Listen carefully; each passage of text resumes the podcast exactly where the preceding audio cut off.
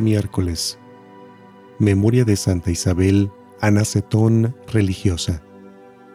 Evangelio según San Juan, capítulo 1, versículos del 35 al 42.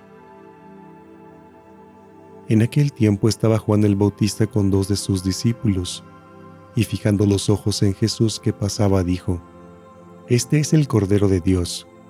Los discípulos al oír estas palabras siguieron a Jesús. Él se volvió hacia ellos y viendo que lo seguían les preguntó, ¿Qué buscan?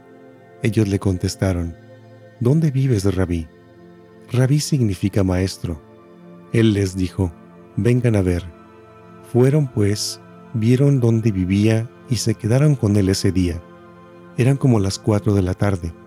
Andrés, hermano de Simón Pedro, era uno de los dos que oyeron lo que Juan el Bautista decía y siguieron a Jesús. El primero a quien encontró Andrés fue a su hermano Simón, y le dijo, Hemos encontrado al Mesías, que quiere decir el ungido.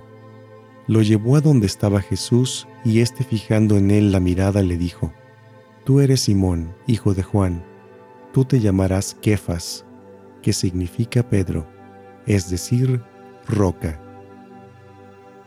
Palabra del Señor.